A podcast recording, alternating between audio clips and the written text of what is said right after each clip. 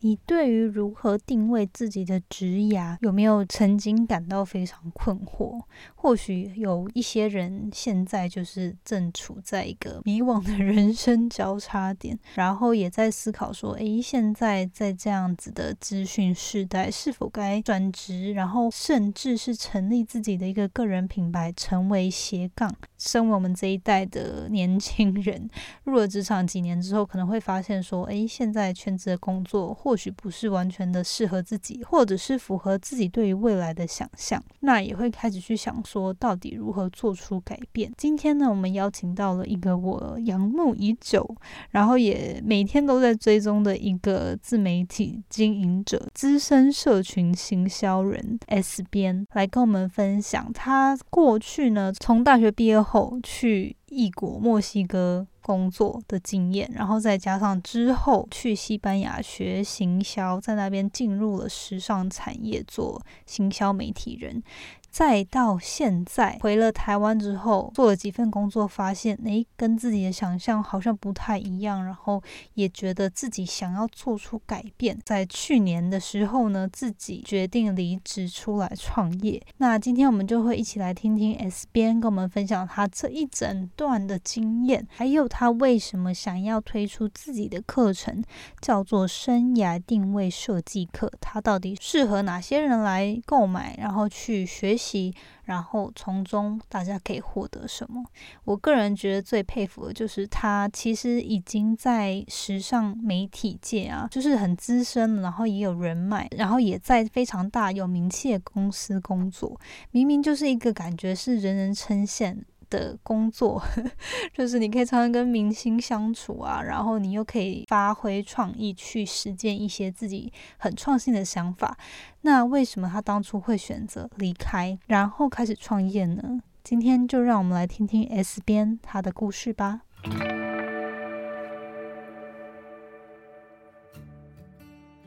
Hello，你现在收听的节目是那些学校没教的事。我是 Janet，是这个节目的主持人。在这里，我们会分享各种关于自我成长以及打造软实力的实际应用工具与心法。我致力于分享如何学习那些传统教育没有教导我们，但是可能影响我们达成人生成就的各种技能。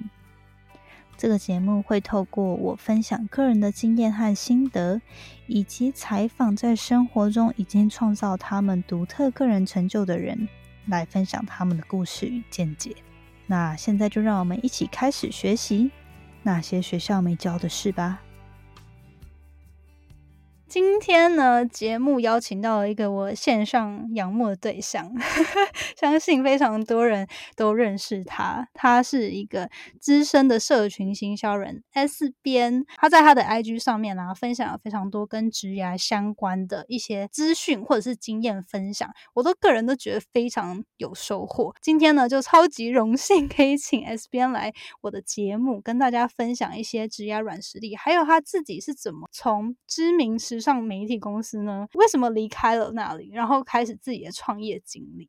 所以欢迎 S 边，Hello，大家好，Hello，请 S 边来跟我们大家自我介绍一下。如果就是有人不认识你的话，可不可以请你先跟我们分享你过去的经验啊？然后现在在做什么？好，没问题。我之前呢，就是呃，大学的时候，其实我是念西班牙文系的。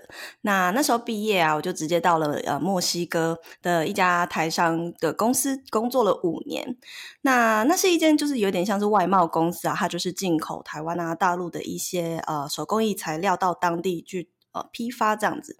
那后来我。在那边待了五年之后呢，又到了西班牙去念欧洲设计学院攻读时尚产品行销硕士。念硕士的那一年期间，也一边在西班牙当地的快时尚公司 Mango 担任视觉陈列师。后来回到台湾之后啊，我又在一年内换了三份工作。那一段期间，我一开始其实是先到了一间时尚的买手店担任视觉行销经理。嗯，那后来又到了就是 Ero 担任社群行销的部分。呃，最后又跑到了 L 杂志去做社群行销，这样子就是在一年内就换了三个工作。那在去年十月的时候呢，出来创业成立了自己的工作室。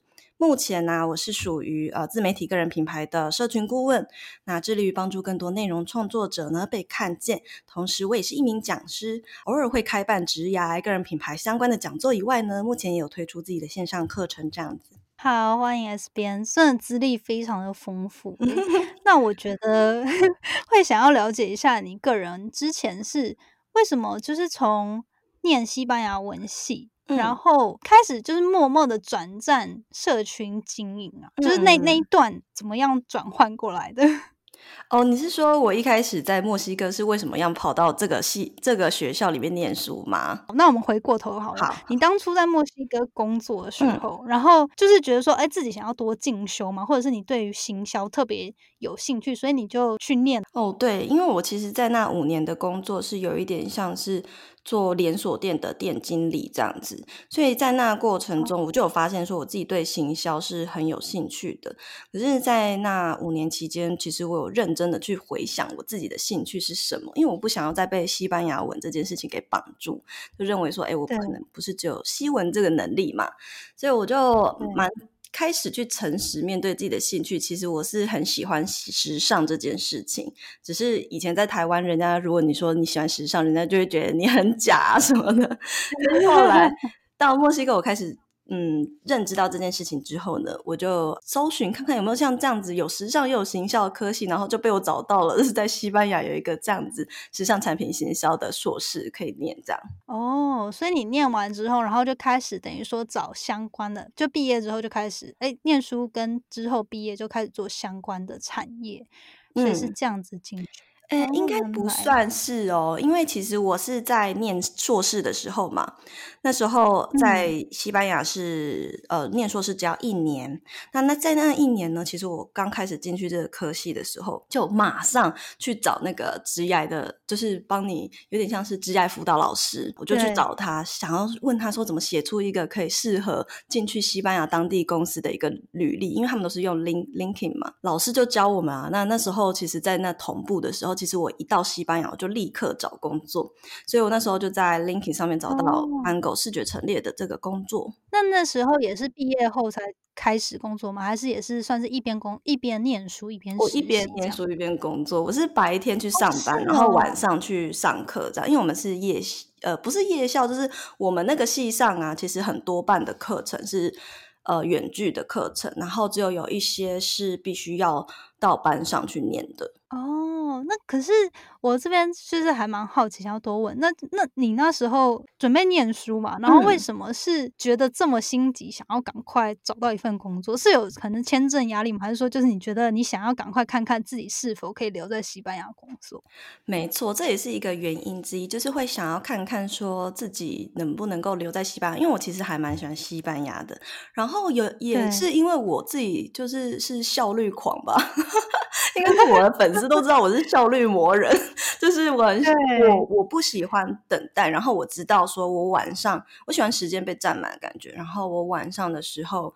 呃，不是我的课程都是晚上嘛，那我就知道说我白天有很大的空白时间。如果说学校本身就有这个资源，我就一定要去利用它的那一种。那所以我知道学校有这个资源之后，我就觉得说我要立刻的使用它，我不会等到，因为等到毕业了，我就可能也不会回到学校里面去找那老师了嘛。那既然白天有时间，我就白天去工作，然后赶快卡位，就是。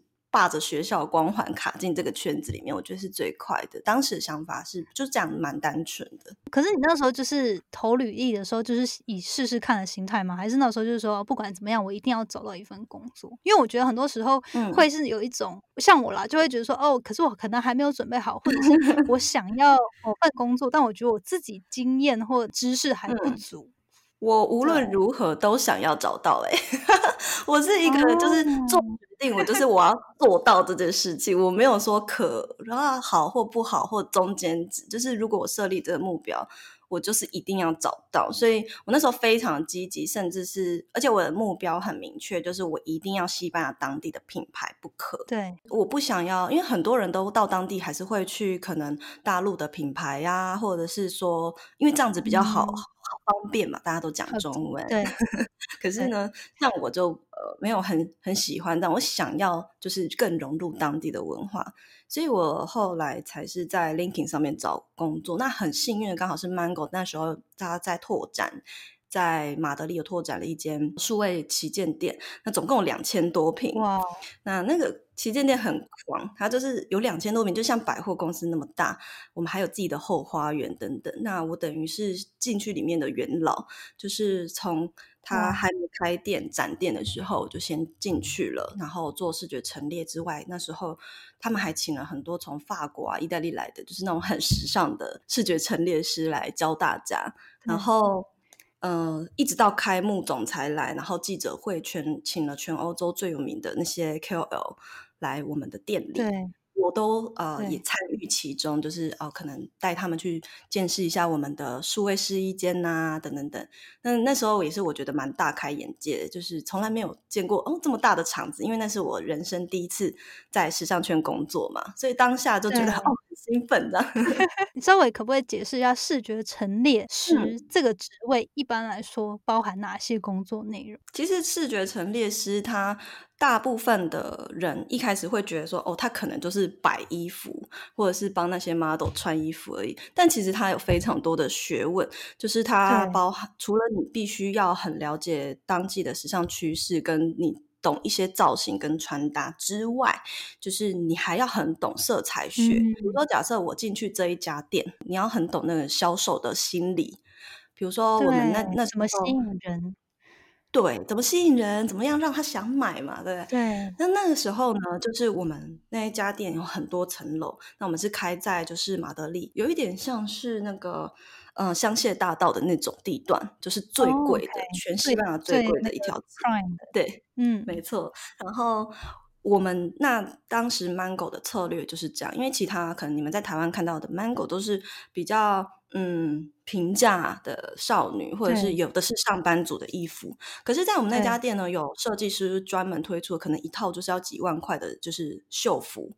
那在我们那家店的策略就会是，因为你要吸引贵妇走进来，贵妇他们的心理是什么？他们就是不会想要买那些平价的衣服嘛。所以呢，我们在视觉陈列师就会考量到这点，我们会去想象贵妇她平常的生活是什么，就是社交，或者是特别有一个什么样的 event，她会想要走到这条街来买东西，或者是她要送礼。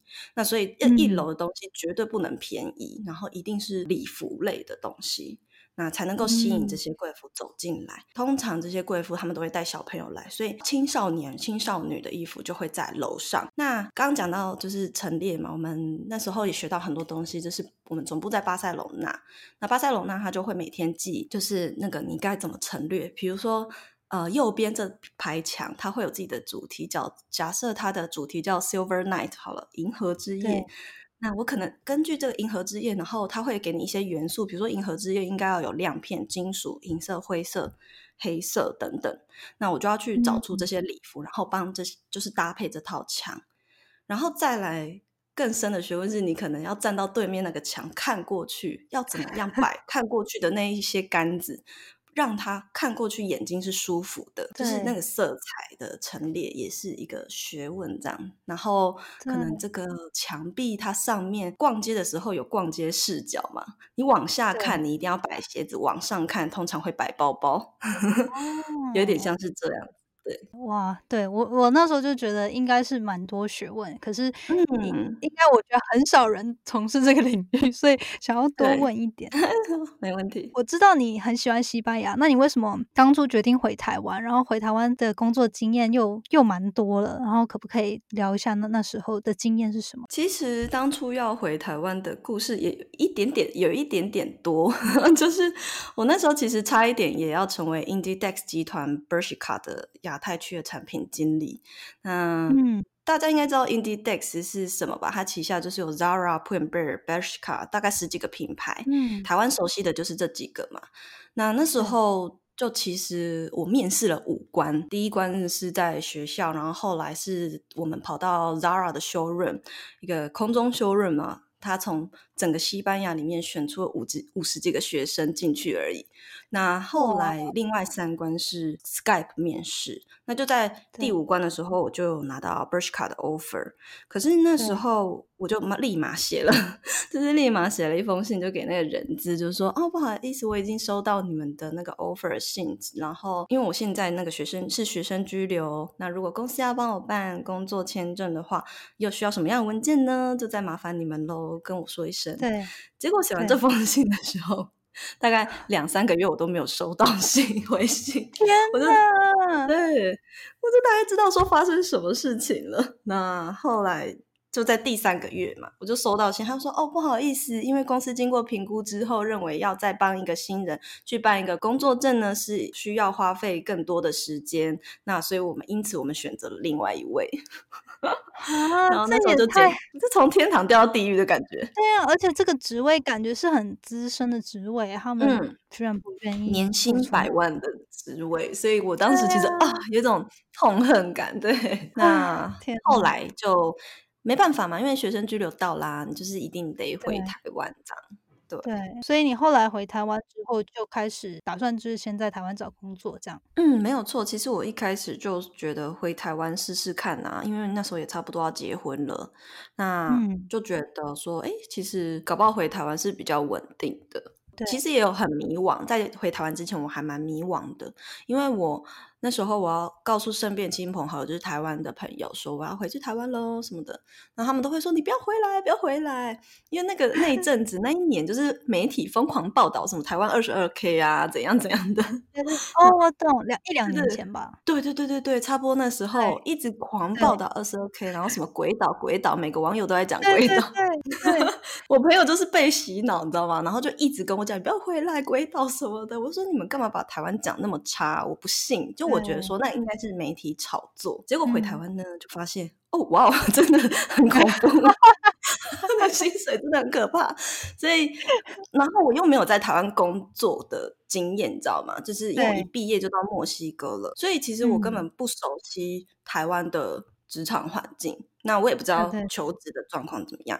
那我第一开始不是到那个买手店做那个视觉行销吗？那个时候就是那个老板也跟没有跟我讲薪水，他就说：“哎，你先做一个礼拜试试看。”然后我以为这就是常态，你知道吗？我以为说哦，可能台湾找工作就是这样子。后来我就问我朋友，他说的神经怎么可能这样子？就是对，对我被骗了。所以我后来第二个礼拜的时候，我就说辞职了。他开始跟应该是说第二个礼拜，他跟我讲说。呃，你的薪水大概只有多少多少？然后我就觉得啊，不到四万块的薪水，我我就跟他说，可是我有五年在墨西哥工作的经验，而且我是什么硕士毕业，然后我也曾经在曼谷工作过。然后他说，好吧，那看你是硕士的份上，帮你加个两千。我就意识到台湾惯老板的威力。对，所以后来就就离职，就当下就觉得不行，不能待下去，然后就开始寻找下一个工作。对。我就觉得我还蛮顺的，就是那时候觉得立刻不行的时候，我又立刻赶快开始投履历嘛，那就又马上找到另外一家是就叫做 Ero，它是台湾的已经经营二十几年的快时尚品牌，不过它年龄层就是比较高一点，所以可能比较少年轻朋友知道。那它在全台也有八十几家分店，那时候是在里面刚好他要经开始他的电商，因为他一直以来都是做线下的，就是卖衣服这样子嘛。那后来他要开电商，所以他在找社群行销，那我就也刚好顺势就是搭进去这个电商部，然后开始跟他们一起从电商草创的时期开始了解。然后我在 Ero。做社群行销的时候，我那时候的工作是负责，就是像是时尚拍摄啊，然后有一些线下的 VIP 活动，然后偶尔我们也会做一些品牌秀的活动规划，那跟社群企划，还有一些像是品牌文的撰写，比如说可能要写一些时装的趋势分析等等这样子。那你当时就是因为因为像我看这些啊，就是拍摄，然后又有线下活动的经营跟规划，就是。这些东西都是你在当时可能念硕士就，或者是过去在墨西哥工作经验有接触到吗？还是说你你 是怎么样累积起来这样子的能力的？没有啊，就是进去再学啊。哦，了解。对，哇，那品牌也是蛮给你自由度蛮大的，对，就让你去去摸索跟尝试。对，我觉得幸运的是，因为电商部它刚开始，然后他希望找的，其实时尚产业他们蛮。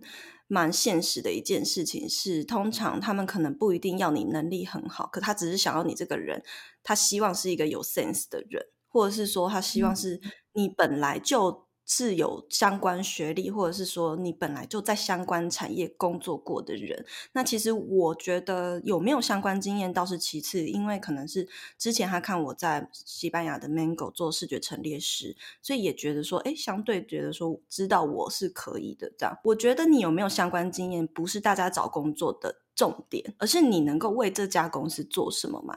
所以当时我有虏获到我那时候面试我的那个老呃主管的心，原因是因为 我在去的时候，我就直接做一份行销企划，是替这个 Ero。那我在前期就先分析完这个品牌它目前缺乏的是什么，那它应该要拓展哪一块市场，所以直接帮他做好 SWOT 分析，还帮他做好就是可能下个月他可以做什么样的行销活动，然后预算什么还帮他抓出来。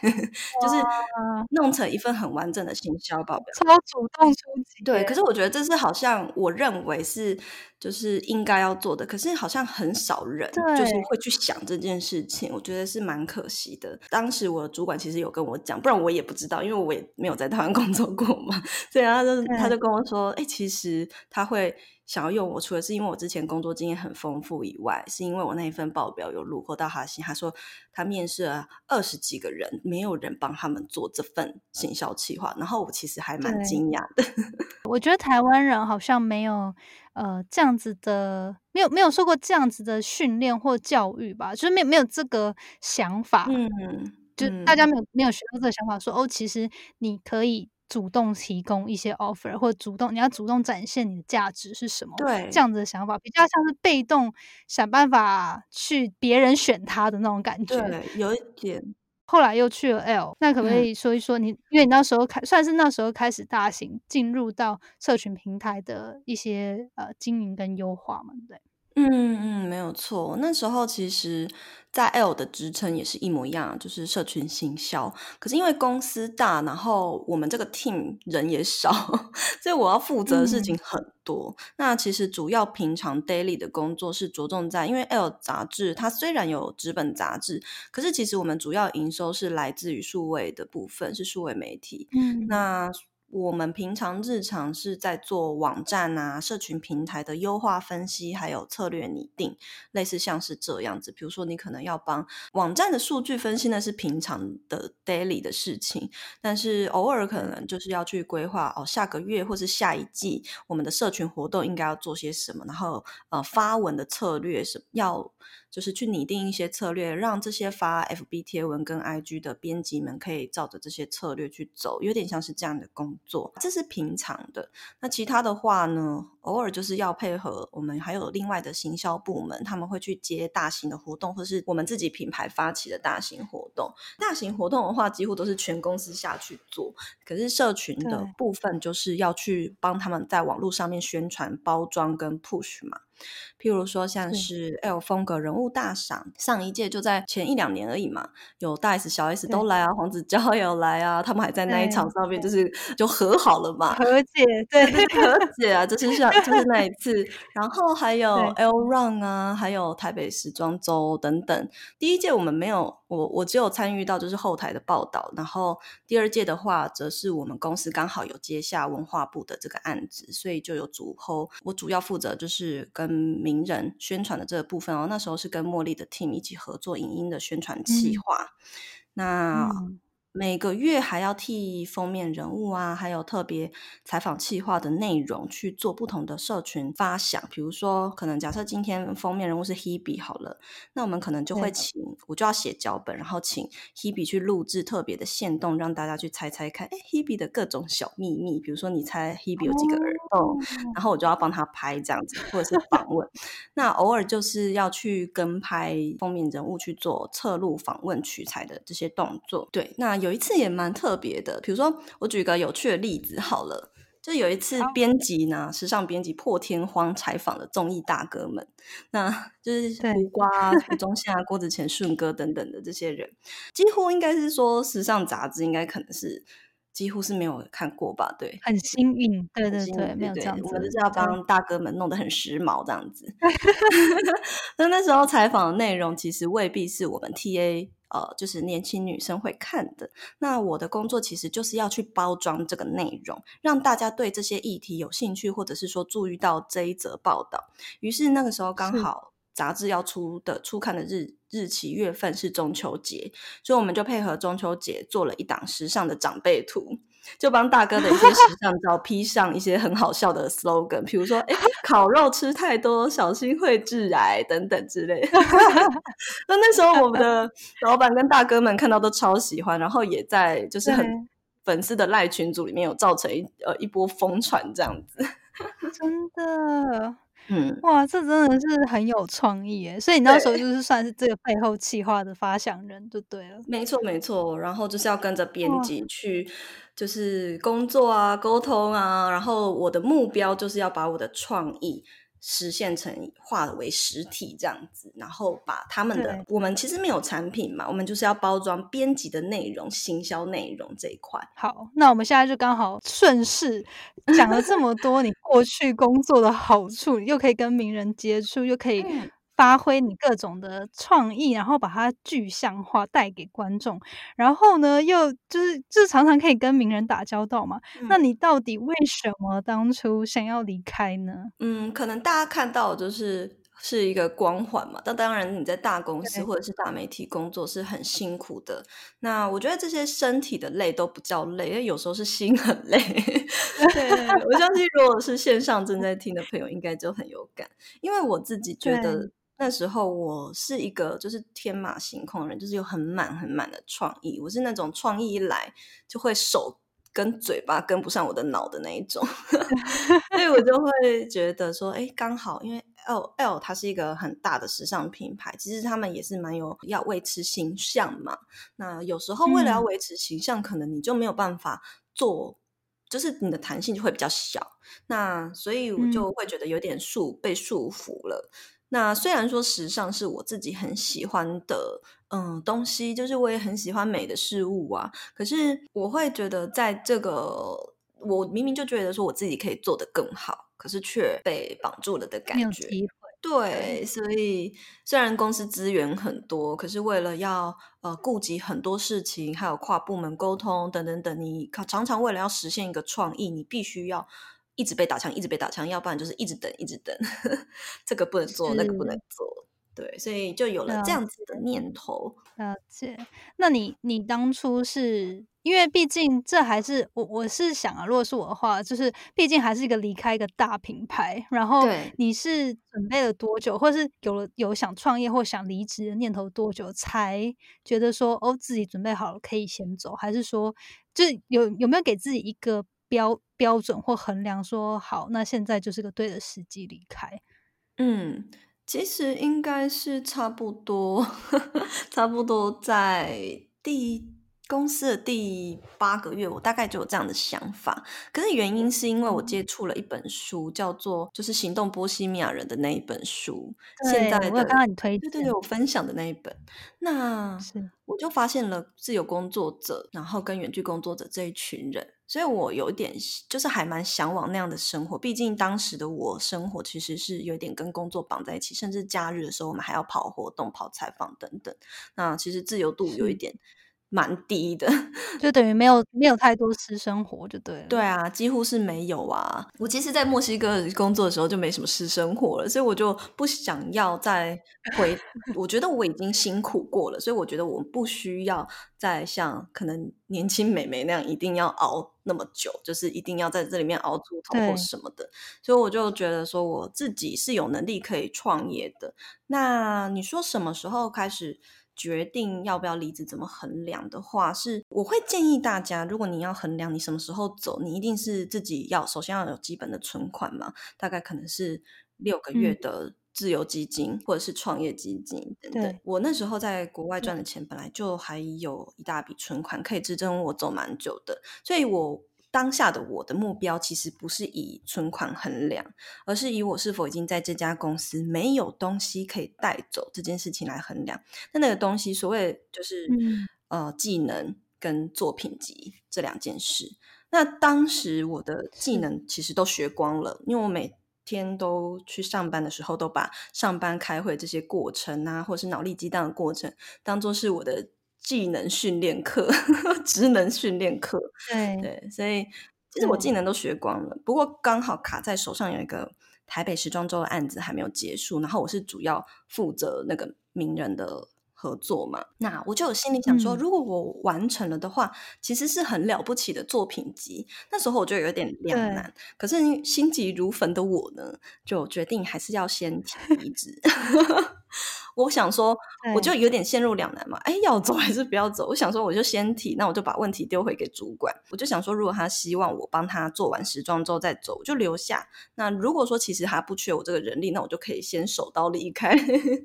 后来，哇，对啊，但后来啊，当然因为他们人力不足，然后我又是在里边算比较资深的嘛，资深对，所以后来我也是留到整个时装周拍摄、宣传以及开幕秀结束之后，我才离开公司。哇，真的是听听你分享的过程，呃，你的故事啊，就真的可以知道你这种下定决心就对，可以不顾，就是可以马上就是立立场坚定的执行，我就走了，都不管了，真的很厉害耶。那你当初啊是什么样的，算是什么样的契机开始你个人的 IG？然后为什么那时候会？主要聊职场相关的这些议题。其实，因为刚刚有说到，就是我在里面已经开始谋生了，想要离职的念头嘛。那当下的我其实。我的想法就很单纯，我很只是觉得说，哦，那我离职，我就去当自由接案者，所以我就想说，那我开一个 IG 来弄成一个像是作品集的概念，我要在里面就是有点像是实验性质吧，就是是就是展现出 IG 可以怎么玩这样，所以我就开了一个账号。那至于为什么会聊职场呢？可能就只是因为 当下的抒发吧。然后，对我也无意间，觉得冲击太大了，冲冲击很大，然后就抒发啦，就是对对，因为我的情况很特别，是我一毕业就出国工作，所以我回来的对我的那个感受是比较有点文化冲击，所以我会觉得天哪，台湾的这个职场环境实在太不公了，所以我就会想要把这个东西化成文字，把它写出来。那至于 I G 的。目的并不是为了要做个人品牌，其实只是觉得说我之后要接案，那我要给业主看说，哎，其实我很会玩 IG 哦，有点像是作品集的概念。也无意间发现，在跟同事相处的过程中，就是他们都会来问我关于职场的事情，可能就觉得我职职场经验很丰富吧。不过当下我是没有意识到这件事情，因为你一个人在一直在过自己的人生的时候，你其实并不知道说，哎，原来你的这个经验是可以分享的。就是你不知道你自己经验很丰富这件事，对，那也是因为同事一直来问我，所以我就会觉得说，哦，好像我我的观点是大家都很认同，可是却从来没有想过的，那就后来就决定是这个话题，对。所以你那时候其实本来在。可能在开始这个账号之前，你就是以一个可能就已经大概知道未来想要自由结案，对，所以这个是一个媒介去帮助你建立自作品集。嗯嗯嗯，当初只是很单纯的一个想法，然后后来为什么突然转变成做个人品牌，是因为就是在接触到各式各样的业主之后，就是后来我离职了嘛。那就开始接案，对。那接触到很多业主之后，其实我当下感觉还是很不舒服，就会觉得说我好像脱离了一个老板，但是要开始面临面对千千万万个老板，就是因为不同业主就是更多老板，变成艺人公司，然后对对啊，那就觉得没有，就是没有想象中的舒服或开心，然后甚至是有时候你为了要接案，你可能必须要去配合一些你。不一定是认同他理念的人，那有些人就是那种觉得我付钱了事，我给你钱，然后你就帮我解决。但我想要做的就不是这件事情，所以当时我其实的接案的对象有企业品牌，也有创作者。后来就等到手上的东西结束之后，停了很久。停了也没有到很久，大概快一个月吧。我就决定全部砍掉重练，我专心服务创作者就好。原因是因为后来我就成立了 PPCC 创作者爆米花计划这个社团。那我发现说我在跟创作者们相处的过程是开心的，而且他们能够理解我经营 IG 跟社群还有个人品牌的一些理念，或者是他们也会觉得是认同的。那我觉得说，那大家应该是有相同的目标，这样子一起工作的过程是开心的。所以我就。认为说可能个人品牌是比较适合我，所以就朝向这个方向去走，就决定要专心服务自媒体们。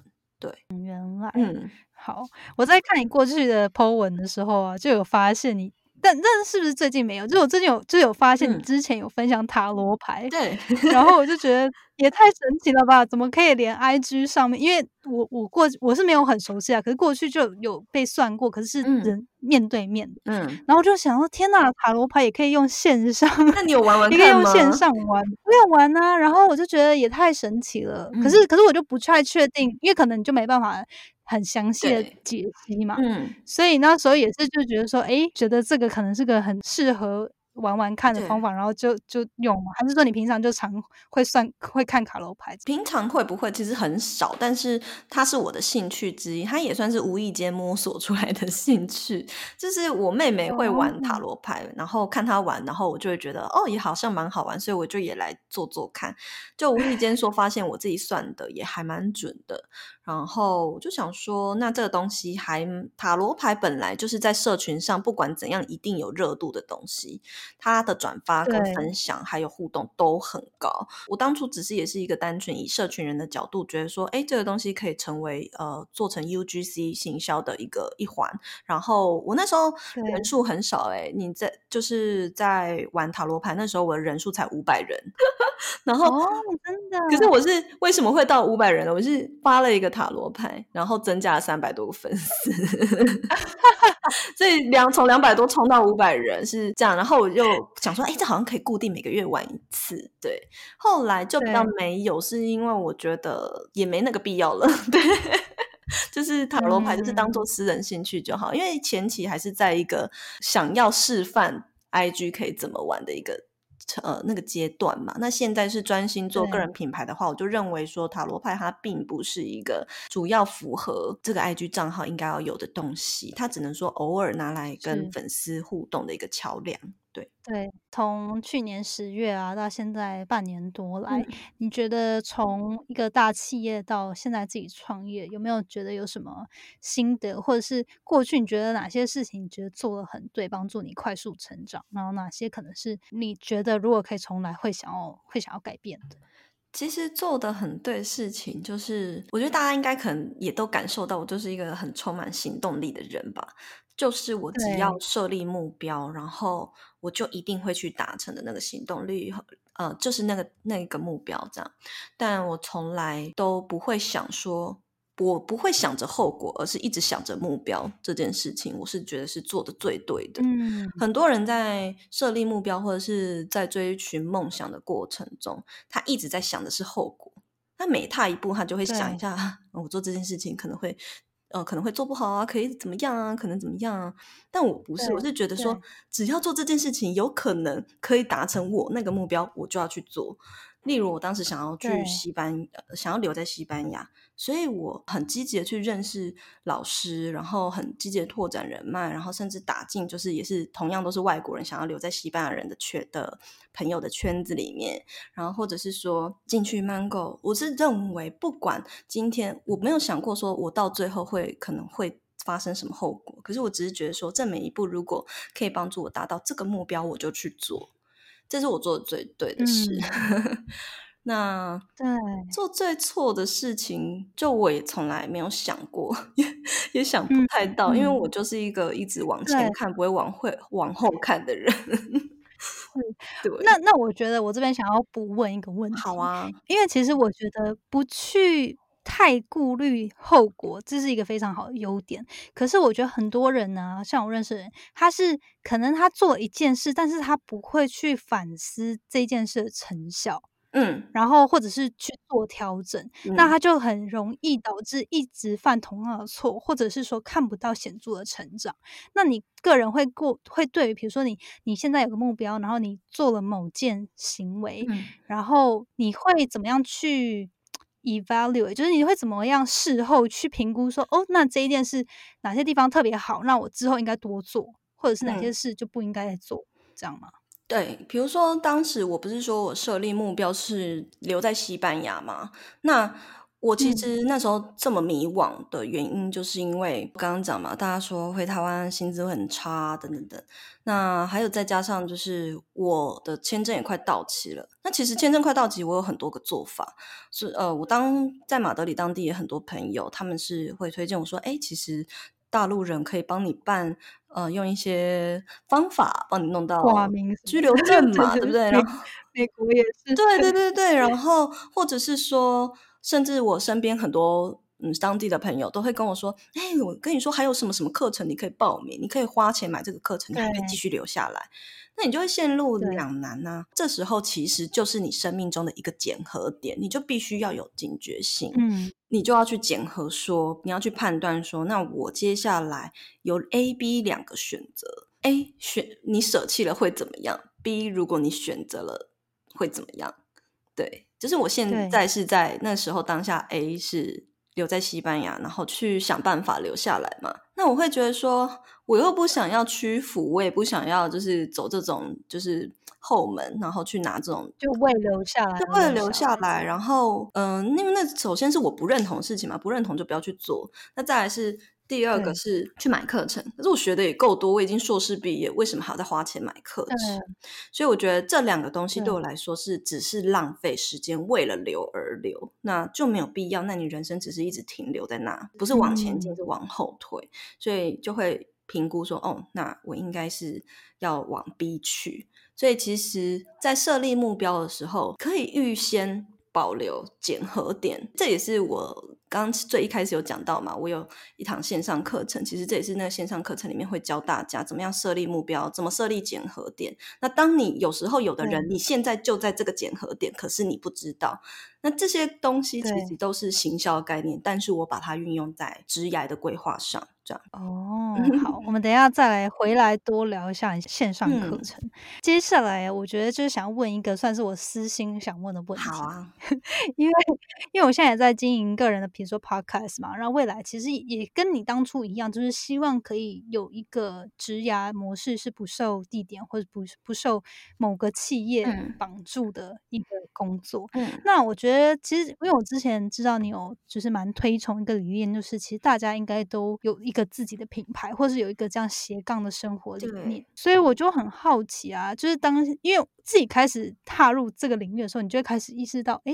其实不确定是不是因为你已经看到就是这个世界，然后你就会被放大，就会觉得说，哎，好像到处身边都是创作者。嗯然后我就会想说，天呐，真的有观众，就就我就会好奇说，可是观众每一天，就我们都二十四小时，对然后你又要工作，然后私人时间其实就是这么可能短暂两三个小时，那我就会好奇，以一个创作者的角度，你会给什么样的建议去？帮助这些创作者找到自己的立场，或者找到自己的独特性，可以不断的产出吸睛的内容，或者是嗯会让人很 loyal，就是想要回来支持你，想要回来看你分享东西的一些呃内容。嗯，其实这就是定位这件事情的问题。很多创作者呢，在一开始你在设定自己的利基市场的时候，他有时候只是为了做这个话题而做，所以会导致说有很多账号他们看起来都很相似。例如说，我可能今天上了什么课，我上了理财，我上了教网站，我上了个人品牌课，那我就去讲这些话题。他有时候是觉得说，哎，可能我老师是这样教，那我也跟着老师做，那就一样画葫芦。可是他却忘了，个人品牌是以你个人为出发点。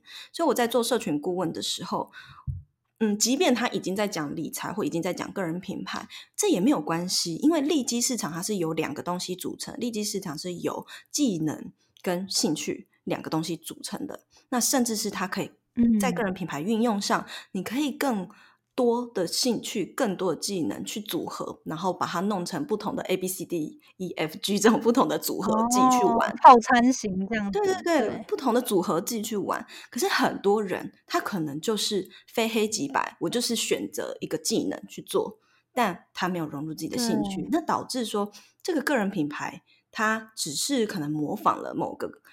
就是比较大的账号，但他却没有展现出自己的个人特色，这是大家最容易忽略的。可是这也是最危险的事情，是为什么？是因为你如果经营到最后，然后你并没有呃展现出自己的个性，那就不会有粘着度啊。因为网络上那么多账号，为什么我一定要看你的？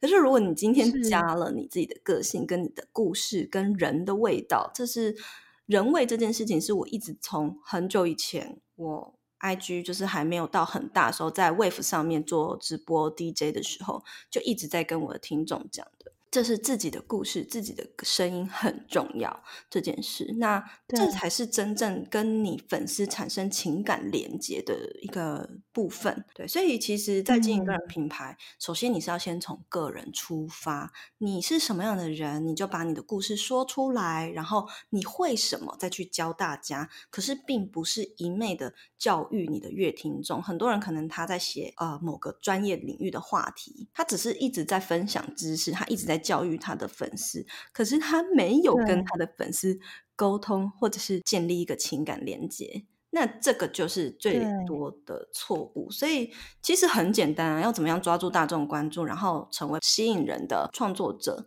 就是展现你自己的个人魅力。就这样，这也是为什么我一直坚持要做直播。然后，因为我现在非常非常多的铁粉了，我自己的我自己非常深耕铁粉社群。非常真的对，那很多铁粉都是从 Wave 当时那个，就是 Wave 还是一个语音直播 App，那个时候的呃听众都一直追到现在的非常非常多。嗯，对。那我个人又又很好奇，好，所以 你你会就是比如说你一开始像一开始的时候，可能像我现在的状态好了，可能就是我大概可以 identify。五到十个吧，是真的很支持我的人。可是你要怎么样拓展这个圈，或者是说，您当时有做什么，是特别去服务这五到十个人，然后请他们去分享吗？还是说是怎么样？逐渐长这个 这个群呢，这个铁粉群呢？这并不是请他们分享或什么，我觉得可能因为我做行销久了，那有一部分的呃公关个性本来就在我体内，就是我有这样的 DNA，所以其实每一个进来听我直播的人，那我都一定记得住他的账号，然后我也叫得出他的名字，即便你今天换。换了账号，可是我看到你的头贴，我还是知道你是谁。就是我很会记人这件事，怎么这么厉害？对，然后在每个粉丝来问我问题的时候，不是会说，哎，不好意思，SBN 怎么样怎么样？他可能私讯我，但我会先去点进他的 IG 账号，看是不是他有写他叫什么名字。那我回复的时候是用他的名字，就说啊，嗨，可能雅婷，嗨，雅婷，怎么样怎么样？那对对，那。我在直播里面，我觉得可以跟粉丝最直接沟通，那也是当初决定要进去 Wave 里面，是因为我也想要。更深一层认识我的 IG 的粉丝，那其实是也不是叫他们去分享啊或什么，我觉得这就是很多层面呢。直播里面的话，可能就是我会一直不断的点名我所有记得的人，而且他们可能私讯过我，跟我分享过他工作事情，我都会记得，甚至是可能会再回过头来，比如说最近就是也可能有粉丝跟我说，哎，他要有一个很喜欢的公司啊，他去投履历啊，然后怎么样？那我可能就会过一阵子再问他说：“哎，那后来你投了吗？还好吗？”我会主动的去关心他们，也不是说等着他们上来。所以其实像你们有很多在你们可能贴文下面留言的人，我也都认识，因为那可能也会有追踪我，所以我都知道是谁，因为我每个都会记得。对，而且我知道你最厉害，就是我真的很佩服你这一点，就是每次我都看。天呐，这些贴文怎么每一篇 S 边都有 like？就是你都是那种以月以月，感觉追踪每一个人的行踪。对。然后我就想说，天呐，这样你不会花很多时间在，就是等于说跟大家，就是会不会反而造成你自己很，因为因为我觉得我可说不定可能是我个性的关系，我会嗯觉得说我会喜欢这样交流。可是如果我花太多时间在看别人在干嘛的话，反而容易影响我自己。我但我觉得你个性应该不是这样。你知道为什么吗？因为这是我的工作，这是我的习性，就是有点职业病。因为以前做社群分析，你本来就要一直不断的在社群海里面游泳。那其实现在我离对开了媒体，数位媒体之后，反而我觉得还我的量还不减少，然后我会觉得啊吃不够，赶快再去补吃一点。所以其实对我来说，我的社交量跟在社群里面待的时间，还比过去在数位媒体里面少很多。所以你可以想象我以前是多大量，但不是每个人都可能都喜欢吧。就像我可以咨询 handle，对对啊，我之前也有遇到创作者，他们他是跟我说啊，怎么办？S 边我都不喜欢跟我的粉丝聊天，他们密我就觉得好烦哦。我不知道，然后我就说，我就说，那那你就不要勉强自己，也许你可能适合当一个平台，或是当媒体媒对介去宣传资讯，可是你不适合当个人品牌，不适合有人人物设定这件事情，对啊，就每个人适嗯合就不一样，嗯。哇，真的，我觉得就是这越聊越觉得，就是真的个人品牌就是讲你这个人是怎么样嘛，然后每个人都有他的独特的故事跟个性。对啊，那你觉得也会反而你是什么样的人，然后吸引到什么样的观众吗？我觉得是诶、因为比如说像我在 IG 上面会分享书单，然后他们也都是嗯书虫，就是我很多粉丝都是书虫，只要我分享的书，他一定会去买，然后还会传阅读心得给我看，然后画了什么重点。对，他们都是我有看到，大家都会写 写摘录，然后请你批阅的那种感 觉。对，我觉得超级可爱。然后我觉得这是从 Wave 上面就开始有大家都，因为我在 Wave 上面就是被定型成一个就是知识型的 DJ，对，每个人都说进来听我的台要带笔记本的那一种。对对对，所以其实其实那个时候我就知道，我吸引到的人本来就是一群喜欢吸收新知识的人。对，他们不是那种老派的人，他们是喜欢尝试新东西，而且他们会觉得说，哎，喜欢新知识，然后他也喜欢吸收，喜欢去实践这些事情。那慢慢的，我嗯也会去影响他们，去改变了他们的生活。对，这也是我觉得做个人品牌最有趣的地方。然后那天直播的时候，我有讲到铁粉社群成不成功来讲，其实有两个层次。对，第一个层次就是我们在做创作者的时候，其实我们是单向输出价值给你的粉丝，对但是在比较高的层次是，今天你的粉丝是不是已经会回过头来 feedback 给你价值？我在前面一个阶段的时候，其实就。呃，在蛮初期的时候就有感受到，我的粉丝因为知道我很喜欢社群，所以他们在网络上可能看到什么样跟社群相关的讲座，都会一直丢资讯给我，或者是他今天去听了什么样社群相关的讲座，他就会分享给我那个链接，还分享给我他的笔记，甚至是可能走在路上看到什么东西就拍照给我看，说：“哎，S B，我看到这个就想到你。”对，对啊，那也有就是粉丝都会可能看到我拍我家阳台，然后他觉得很漂亮，然后他就编织了一个东西送我。天哪，对，那我觉得这个就是，嗯，他回过头来 feedback 给你价值，这是第一个比较高的层次。但是最高的层次是什么呢？就是你发现你已经可能渗透了他的生命，甚至渗透到他的家庭去，然后改变了他的决定、他的想法，对，改变了他的行为。那比如说，可能对，今天他也去说服了他的家人，说：“哎、其实你可以做个人品牌，或者是说，甚至是告诉身边的朋友等等。”那他可能也因为你选择了不同的一条路，那像我做职涯就会更明显的感觉到，是因为很多人他们都是因为在职涯里面很这个工作里面很痛苦，甚至很多呃我的粉丝都是有忧郁症的，的，那。他们因为看到我的文章，才下定决心要离职，或者是说决定要走一条新的路，决定要试试看，不再只在一个专业领域里面工作，要试试看个人品牌，去啊、探索自己的兴趣。这个就是有一点像是你改变了他的生命，又改变他行为。最近还有一两个粉丝就是会回过头来谢谢我说：“S 边不知道你还记不记得我吗？我是在很久很久之前，就是跟你说我有忧郁症的那一位，然后我现在已经离开，然后我现在到了一个新的公司，过得很好，然后我的就是状况也很好，嗯来感谢我这样，我就觉得超感动。这是我觉得这真的超感动的。对啊，那我觉得觉得我应该是铁粉社群应该做的还蛮成功的，自己觉得。真的有，我就是被圈粉其中之一。真的吗？开心。对啊，然后而且我可能一开始是因为你的内容，然后后来真的是感受到你很用心的在经营各种关系。对，可是我并没有刻意哦。对，就是我要跟大家讲，我没有带任何 目的性。对啊，像之前这个 PPCC 的社团啊，我也没有带任何的目的要去成立。我只是觉得当时我还很那时候我才四千多人而已吧。然后那时候我就觉得，天呐，我认识了好多好多创作者，他们的东西都好棒。然后可是内容啊、图片都做的比我还好。可是，对，嗯。就没有行销在里，就是不懂得社群行销这件事情。那我很想要帮他们，可是我也不知道怎么帮。但是我觉得有时候我又很想要跟大家合作来玩一个东西。后来我无意间发现说，其实我认识他，他也认识他，然后他也认识他。那为什么我们要单向沟通？我们为什么不弄成一个网络？所以我就成立了这个社团。起初的念头是。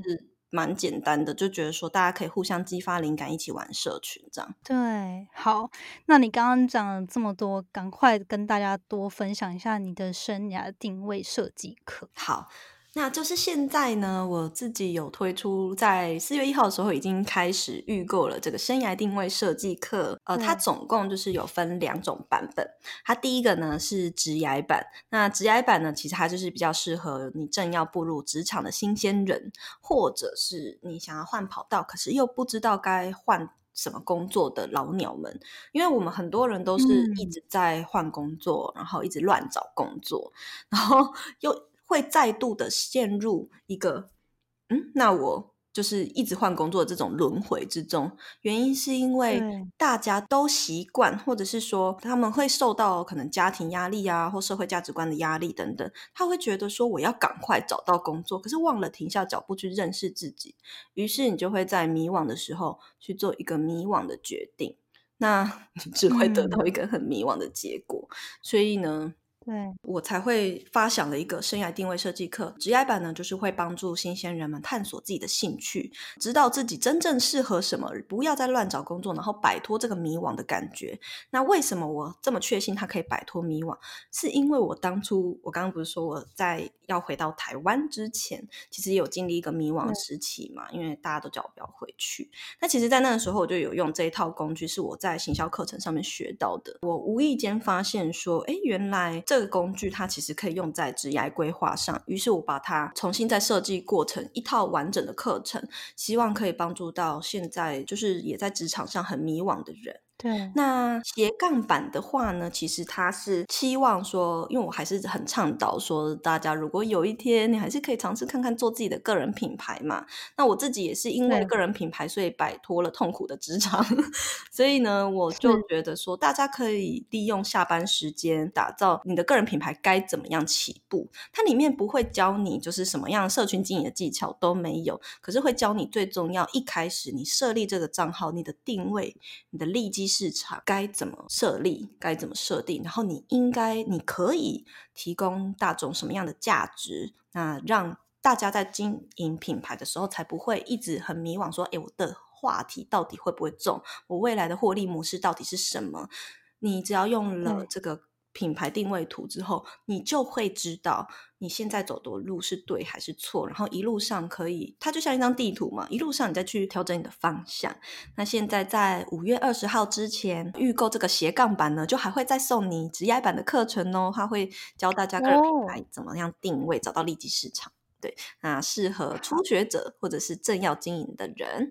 那我有个问题，就是如果我，因为其实我我觉得我个人的听众啊，至少我在定位的时候比较偏是刚出社会的新鲜人。嗯。可是如果他们目前假设还没有准备好做斜杠，那可是他觉得他对于现在工作不满意，嗯，想要。可能找到是，就是可能他他觉得他还是想要在企业工作，或是找到一个更适合自己的工作。你觉得他会是适合就是听职涯版？对，我觉得他就是听职涯版课程内容。如果他还没有想要做个人品牌啊，或者是对于像这样的工作模式，他是没有尝试的欲望，就就直接买职涯版就好了。好，嗯，但是如果大家觉得未来有想要发展成斜杠的话，就赶快 买斜杠版，还有。对对，还有附赠直牙版，然后让嗯。你就可以两个都上到。没错，好，今天真的是听了 SBN 完整的过去的经验，然后就觉得收获非常多。最后就是想要请问你一个问题，是嗯我会请教每一个来上节目的来宾，就是如果你可以给年轻时自己一个建议，那可能会是对几岁时的自己说什么样的话？好，应该是二十岁的自己吧。我会因为当嗯时刚毕业的时候，我忘记刚毕业是几岁，不过就是刚毕业的那时候的我，距离我的现在年龄有一点距离。那 我就会告诉他说：“你真的很勇敢，竟然自己去了墨西哥。”然后就是也会谢谢那时候的自己，勇敢的选了一条和别人完全与众不同的路，就是真的是佩服惨了，你是我的偶像。想要提醒自己不要忘记当时的勇气就对了。对，没错。那我觉得到现在我也没有改变，然后甚至是我觉得那个勇气一直延续到现在吧。对，哇，好，今天真的是很谢谢你来分享你的故事，还有各种就是真的是含金量非常高的资讯。所以呢，如果大家想要多认识你，然后或者是想要追踪你的话，应该透过哪些平台比较好？我的主要平台呢都是在 IG 上面，那你们可以搜寻 s 点 style 点 cycle，啊就可以找到我的 Instagram 咯，或者是搜寻 S 边的风格思维圈就可以找到我。那我自己，如果你们想要了解更多关于职涯深度的文章，或者是关于社群经营、个人品牌经营方面，也可以到我的官网。不过那些网址呢，在 IG 上面都有哦。好，那我也会把你的那嗯个 IG 的连接放到这一集的资讯栏里面。嗯，好，那非常谢谢 S 边，也谢谢期待你的课程大卖。非常感谢你今天邀请我来。